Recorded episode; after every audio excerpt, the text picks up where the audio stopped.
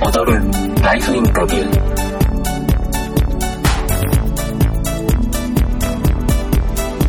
こんにちは。踊るライフインタビューパーソナリティの大和です。この番組は多彩なバックグラウンドを持つゲストをお迎えし世界にたった一つだけのライフストーリーをお届けする番組です。今週はシン・チヒョンさんをお迎えしてお届けする最終回です。チヒョンさんは韓国のソウル出身。ソウルの大学を3回生で退学し日本の大学に再入学。卒業後は日本の某通信会社に就職。その後オリジナルウェディングのプロデュースをしている会社に再就職されたという経歴の方です。最終回は今までの経験を通して大きく変化した価値観についてお話しいただきました。人間関係に対するえ方はどのように変わったのかまた見出したこれからの生き方とはどのようなものだったんでしょうか。それでは本日の放送をお楽しみください。踊るライフインタビュー。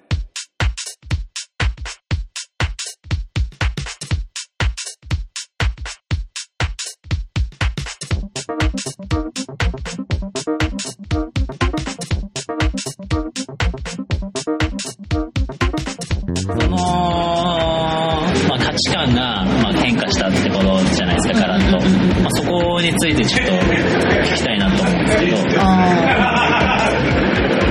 なんか超わかりやすい例で言うと、ちょっとねれ恋恋愛に集中してる人たちをちょっと小バカにしてた自分がいて前だとどうしても。それがガラッと変わった。一例としてそんな感じ。恋愛大事だなみたいな。あーまあ、もろにその恋愛の、なんですか、触れ合ってたわけですもんね。その向かい合ってた。うん、まオリジナルウェディングを作る仕事だったのでなんかこうお客さんの人生とめっちゃ向き合うんですよ。なんか普通のその結婚式を作ってる会社だとテーブル何色にしますか？会場これある施設これが設備があってこれこう使いますどうします？かとか ABCD があるんですけどその中で何にしますか？B あわ分かりましたと。でその次また ABC があります。ってあ COK です。みたいなそういう組み合わせなのねなんだけどオリジナルウェディングってプロデュースをするっていうことはもう本当にその人がひと一人の人と一人の人が出会ったその二人っていう新しいユニットでその二人がこれから歩んでいく人生をそのままその日に再現するみたいな感じなの。未来を現実に取り寄せるっていう概念でやってるから今までの生い立ちだとかその人が大事にしているものとか否定してきたものっていうのを全部受け入れる作業をそのプロセスでやるの。6ヶ月かけて超向き合わされる2人が。自分の人生と向き合う時間がある。それがないと本質が見つからないから。でそれをひたすらその人の人生のこう人生話っていうかヒアリングをしていくのね。でその人のこうバーっていろいろ言うんだけどその中で光ってる言葉とかがあるの。パンってあこれ巣だなみたいな。それを取り寄せてそこから組み合わせをしていてそれをコンセプトっていう2人だけのコンセプトっていうその2人のポエムみたいな文字に落とすんですけどでそのポエムに沿ったコンテンツだとか解除の装飾っていうのをやっていく。おしゃれっていうのは前提でその上にな何一つ偶然その解除に置かれてるものは一つもなくて。で一個一個全部意味があるの。でだから2人にとってはもうその日現れてるその光景自体が生きたかった人生とか生きてきた人生っていうのがそのまま再現されているものになると。でそこまでのクオリティってやり方がないじゃんもはや。そのプロデューサー一人のそそれを見抜けるっていうのはその分自分の人間力磨かなきゃいけないしなんかもうなんていうかな。ジャッジする瞬間も崩れるんだよね。こう私はこうなんか専業主婦でなんとかみたいな人が来た時最初は戸惑ってた。自分の中の基準があるからえそれで本当大丈夫なの？つまんなくないの？みたいな自分の意見が入ったりするんだけどそれを全部取り除かないとその人が見えないからなんかこう自分の心の中に一つのスイッチがあってそのスイッチをポンって押すともう一瞬でこの人愛するみたいな感覚になる。そこに自分を持っていくまでの4ヶ月だったっていう感じだったのでなんかものすごい仕事だった。なんてもう偉大な仕事だった。本当素晴らしい仕事事だった。めっちゃ向き合った。自分とも超向き合わされるしメンバーとも向き合わされるし。めっちゃ泣きました。お客さんも泣くし私も泣くし最終出社日なんかもう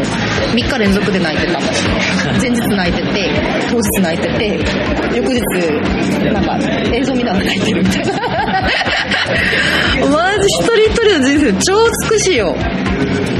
何一つ美しくない人生なんて一つもない。ガラッと変わったね。なんか向き合いながら変わった。その恋愛面、まあ、そうそう恋愛そうそうだね。すいませんね。ついなんか長い思いが入っちゃったね恋愛についてのまあ価値観がまあ大きくまず変わった。そうそれで変わった。それで変わった。パートナーシップじゃないけどその前からうすうす気づいてはいたもののな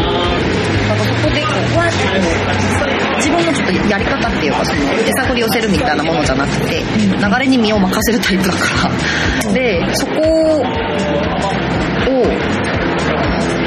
認めた時に自分が気持ちよく身を任せられる周りの環境ってなんか愛に溢れてるものじゃないけどそれですごい大事だなって気づいたそこが超ざっくり言うとあ恋愛ってめっちゃ大事っていうところに来た。とまあそうだねその変化がまあ一番大きかったその経験して。一番というか一例として。なんか恋愛だけじゃなくて恋愛が一番こうインパクトのあるものでただ本当に周りの大切にしたい人たちを大切にする自分になろうっていう本当そこかなそういう、まあ、価値観の、まあ、違いっていうか自分の中での、まあ、結論じゃないけど今のところの答えとしてそういうことに行き着いたみたいな。なん。か物理的に時間をめっちゃ増やしてるんですよ3月末から普通に新しい人に出会うのも好きだけどいつでも会えるだろうと思った人に会うし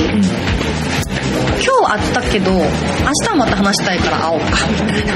前って結構効率的に考えてたから昨日会ったから今日は違う人とか。あうん、ちょっと新しい出会い欲しいなみたいなものだったけどうんなんか今って全然違くて。知り合いの人たもともと知り合いの人たちが大半だしめっちゃ満たされてる。そこに気がついてその行動ができたこの1ヶ月間ってめっちゃなんだろうありがとうございます幸せだね。満たされてる。なんかすごい安定してる。不安がない。ないって言ったら嘘だけど仕事次のなんか経済的なとこどうしようみたいなものはあったりするのでなんだけどなんか風気持ちいいなとかなんだろうね。ああの子可愛いとか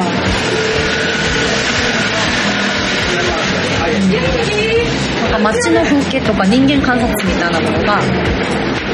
それができる自分に戻ってきたみたいな。社会人3年間何何とそんな戦ってたんだろうとかうん仕事をしたいとかじゃないんですよね今。活動がしたいって感じ。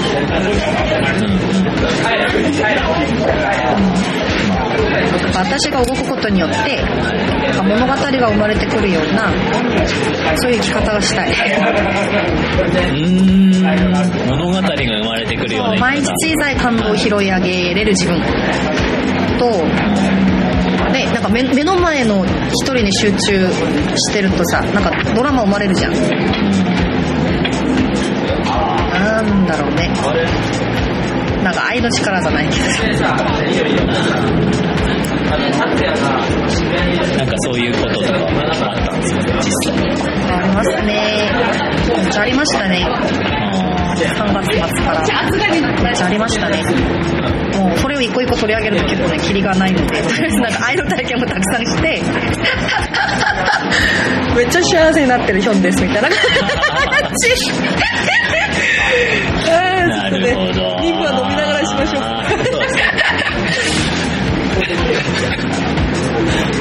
あとなんで？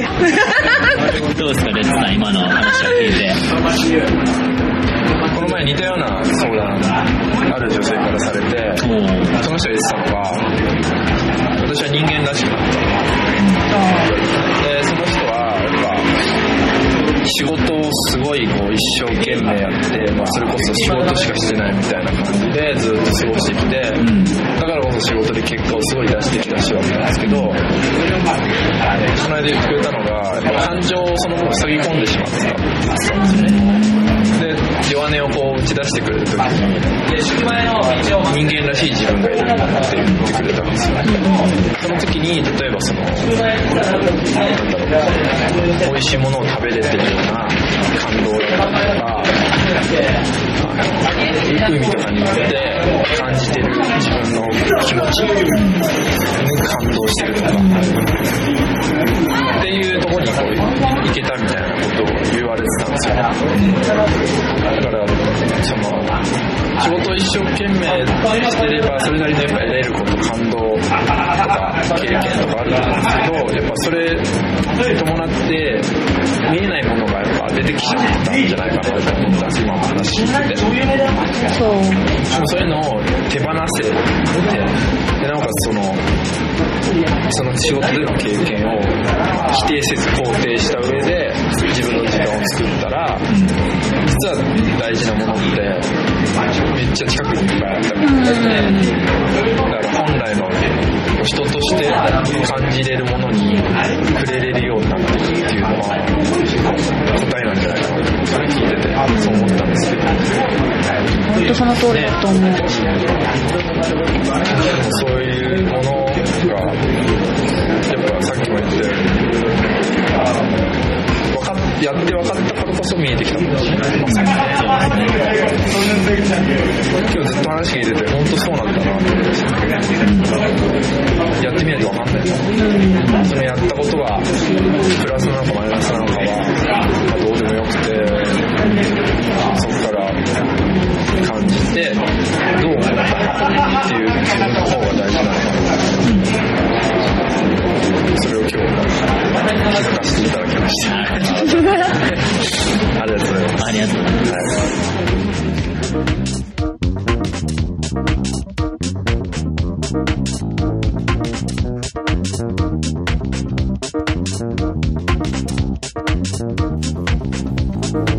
4週にわたってお送りしたチヒョンさんのインタビューはいかがだったでしょうか？自分の中にいつの間にか形成されていた価値観を行動と気づきによって脱ぎ捨てていく道のりをお話しいただけたのではないかと思います。あるいは社会という枠組みからより大きな世界というフィールドに踏み出すまでのストーリーとも言えるかもしれません。それではまたお会いしましょう。踊るライフインタビュー